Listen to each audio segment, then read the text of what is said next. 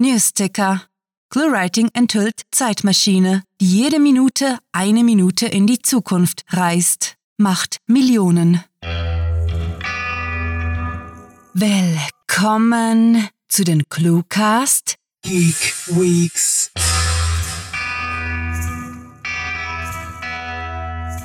Der Cluecast ist heiß sowie positiv, radioaktiv, klasse. Aber macht euch keine Sorgen, denn unsere Patreon-Unterstützer sorgen dafür, dass sämtliche literarischen Sicherheitsstandards erfüllt werden, sodass wir im Falle eines Supergaus nicht zu Schmelzkäse, sondern zu Superhelden werden. Also zögert nicht und helft uns über Patreon dabei, zu waschechten fliegenden Literaten zu werden, die bei Nacht und Nebel gegen die erzböse Langeweile kämpfen. Ganz nebenbei könnt ihr euch so ebenfalls explosive, äh, pardon, exklusive Goodies für Patreons sichern. Und damit wünschen wir euch, äh, ups, wie auch immer, viel Spaß mit der Kurzgeschichte.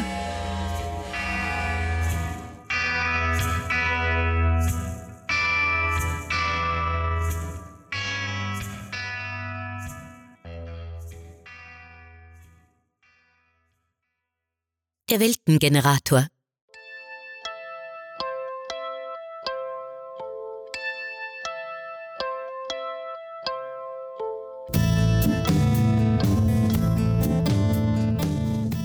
So, so.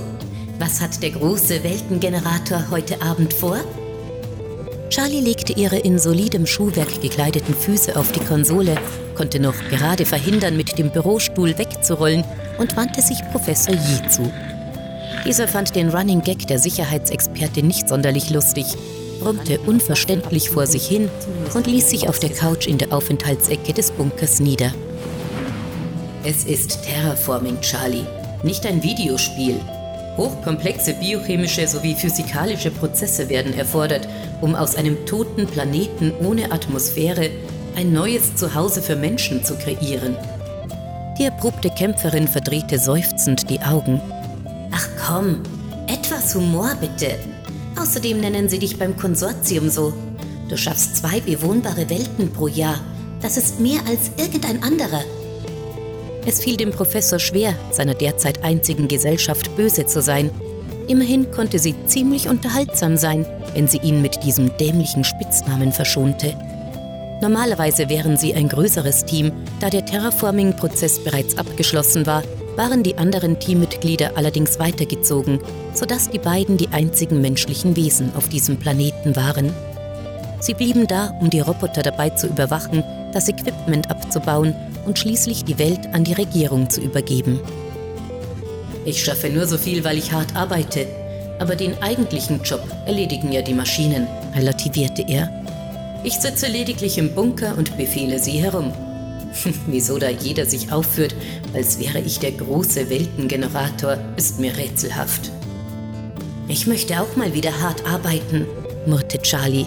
Doch nein, man stellt eine dekorierte Offizierin ein, einen verdammten Terraforming-Bunker zu beschützen. Außer zu trainieren und in den aufgeforsteten Ecken deiner Welt zu spazieren, kann ich mich kaum nützlich machen. Du wirst dafür besser bezahlt als beim Militär, warf der Professor ein. Es sind nun mal wertvolle Gerätschaften sowie Maschinen. Zudem sitzen wir auf einer Menge Firmengeheimnissen. Momentan brauche ich deine Hilfe nicht. Die Technik läuft bestens. Also geh ruhig auf einen deiner Spaziergänge. Die Wetterkontrollgeräte funktionieren. Ich kann dir eine laue, trockene Nacht anbieten. Super, das werde ich. Charlie stieß sich von der Konsole ab und sprang mit frischer Motivation auf. Mit ihren klobigen Schuhen und den schwarzen Kampfmonturhosen sah sie in dieser Hightech-Anlage ohnehin wie ein Fremdkörper aus, dachte der Professor. Im Wald passte der Haudegen besser ins Bild. Ihr Komm an den Gürtel steckend, die Ladung ihrer Strahlenwaffe prüfend, griff sie nach kurzer Überlegung die Machete, ehe sie aus der Tür trat. Falls die Lianen wieder gewachsen sind, erklärte sie auf die Klinge deutend, ruf mich an, falls du was brauchst.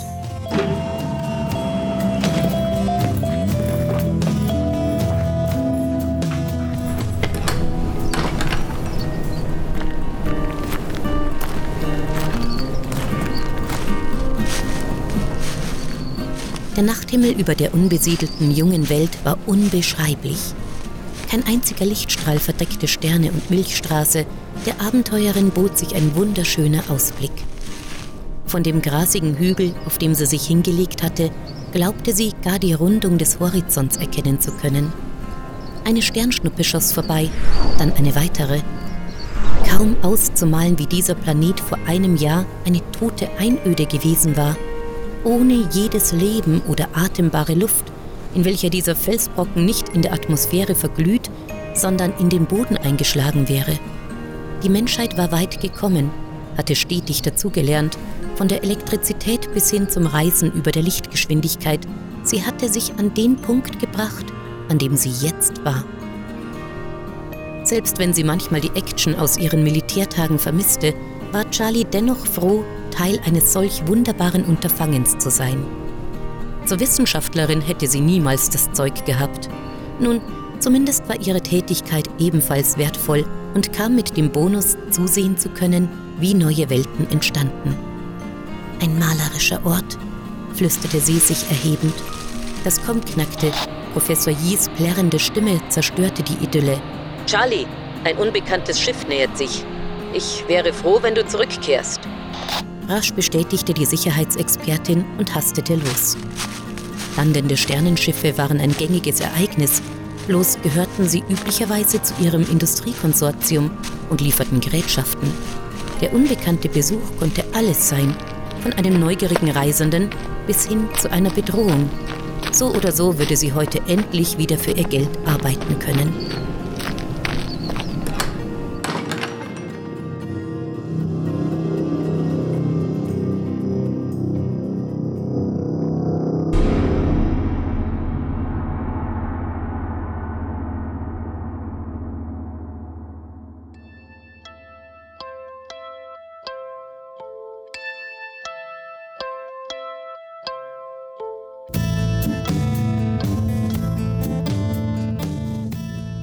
Ich weiß ja nicht. TRJ N5783 ist ein blöder Name für einen Planeten. Das merkt sich niemand, lachte Henk, als er die letzte Ausrüstungskiste auf den betonierten Boden des Bunkers stellte und sich dann mit einem Seufzen darauf setzte. Wie lange sind wir in dieser luftdichten Sardinenbüchse von einem Bunker gefangen? Professor Yi verzog kurz die Mundwinkel so sehr erinnerte ihn die militärisch lapidare Haltung und die Gestik des Sicherheitsmannes an dessen Vorgängerin. Noch gut zwei Wochen, antwortete er dem Neuen, bevor er ausführte. Die Maschinen müssen erst die Terraforming-Türme aufbauen und die ersten Schritte vorbereiten, ehe die Vegetation zur Sauerstoffproduktion angebaut werden kann. Solange gibt es ausschließlich im Bunker Luft, die sie mit ihren Zigarren verpesten können. Sobald wir eine Atmosphäre haben, werden diese Räume eine Nichtraucherzone. Der Professor bereute sogleich, harsch geklungen zu haben. Es war einfach nicht sein Tag. Ja, schon gut, sorry, brummte Henk. Wie wird dieser Klumpen heißen, wenn er einen richtigen Namen kriegt? Professor Yi gab einige Daten in die Konsole ein. Charlie. Eine Welt mit einem menschlichen Namen? Hatte der große Weltengenerator keine Einfälle mehr oder was? Ich bin. Der ältere Mann fasste sich an die Stirn, schüttelte murmelnd den Kopf. Wie auch immer. Und verschwand aus dem Kommandoraum in seine Quartiere. Henk fragte Quinn, einen von Yis Assistenten.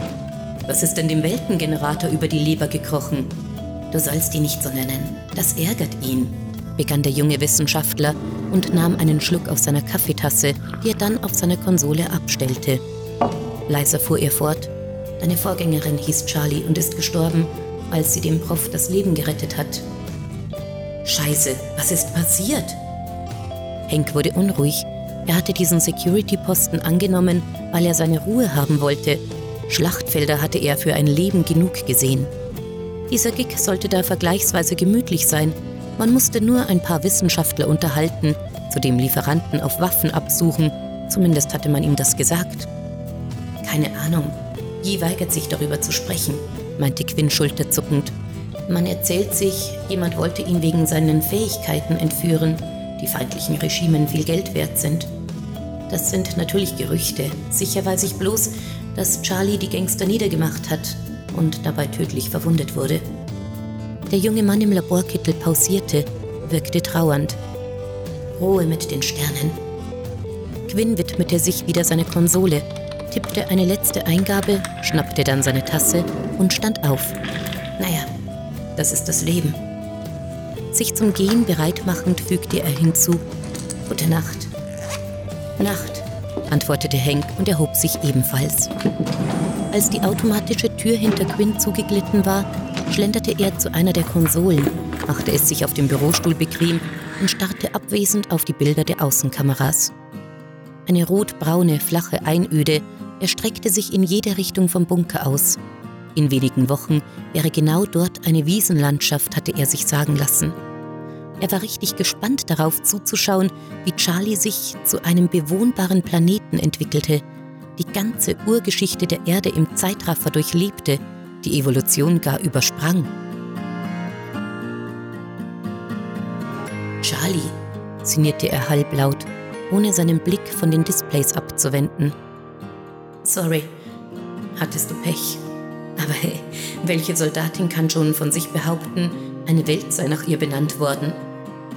Vermutlich hätten sie sich gut verstanden, dachte sich Henk und zündete sich eine Zigarre an. Langsam begriff er, was es hieß, Teil von etwas derart Bedeutsamen, Wundervollen wie Terraforming zu sein. Obwohl er selbst nicht Hand anlegte, er gehörte zu dem Team, das eine Welt für die Menschheit bewohnbar machte, eine Zukunft schaffte. Sollte er dabei tatsächlich umkommen, nun, so könnten seine Kinder höchstwahrscheinlich später irgendeinen Planeten namens Henk besuchen, das wohl größtmögliche Denkmal, das es für einen einfachen Soldaten je gäbe. Es sprach wirklich vieles dafür, für den Weltengenerator zu arbeiten, und er war gespannt, wie Charlie aussehen würde.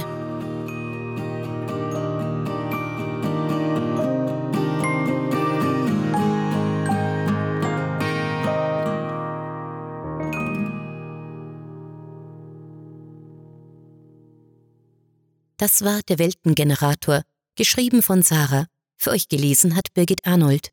Diese Kurzgeschichte wurde nach einer Titelvorgabe verfasst. Da sind wir wieder und unsere Verbrennungen halten sich in Grenzen. Sarah weigert sich momentan mit euch zu sprechen, da sie gerade auf eine Atombombe reitet. Ich habe die Sprengsätze heimlich entfernt. Bevor sie den Verstand verloren hat, hat sie mich allerdings beauftragt, euch um eure Nerd-Power zu bitten. Bestimmt versteht ihr die diversen wissenschaftlichen Konzepte, die Erfolg erklären und seid der Meinung, dass man sich für Dinge einsetzen soll, die einen begeistern. Daher, es wäre wirklich awesome, wenn ihr euch ein wenig Zeit nehmt und uns auf iTunes und Stitcher eine kurze Bewertung schreibt. Und ihr wisst, Awesome zu sein sollte niemals vergessen werden. Unsere literarischen Spaltprodukte sind hochgefährlich. Hochgefährlich unterhaltsam. Schaut auf cluewriting.de slash Bücher vorbei und entdeckt unser gesund grün strahlendes Buchsortiment. Ganz ohne radioaktive Mutation kommen unsere Supersprecher aus, denn ihre Stimmen stammen von einem anderen Stern.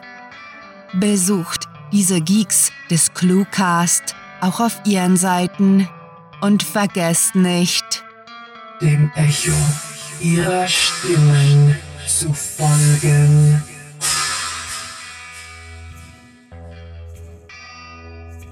Hallo, ich bin hauptberuflich Sprecherin, weil ich es wunderbar finde, mit meiner Stimme andere Menschen zu berühren, in ihnen etwas auszulösen. Wenn ihr mehr über mich erfahren wollt, freue ich mich, wenn ihr auf meine Homepage www.sprecherin-birgit-arnold.de schaut. Hinterlasst einfach eine Nachricht. Ich melde mich auf jeden Fall. Hm, meine Kalkulationen zeigen, dass es keine gute Idee war, Bleistifte in die Reaktorturbinen zu werfen. Nun, das ist zwar etwas unerwartet, aber ich sollte mich wohl mal darum kümmern. Ihr könnt uns ja unterdessen auf YouTube abonnieren, auf Facebook liken und vielleicht sehen wir uns danach auf Twitter, sofern ich den Bleistift Schaden reparieren und die Literaturschmelze aufhalten kann. Mit Fantastilia. Äh, Moment, ich hätte da beinahe etwas vergessen. probiert das nie zu Hause aus, Kinder. Mit fantastiliardischem Dank fürs Zuhören und den besten Wünschen. Eure Clue Nerds.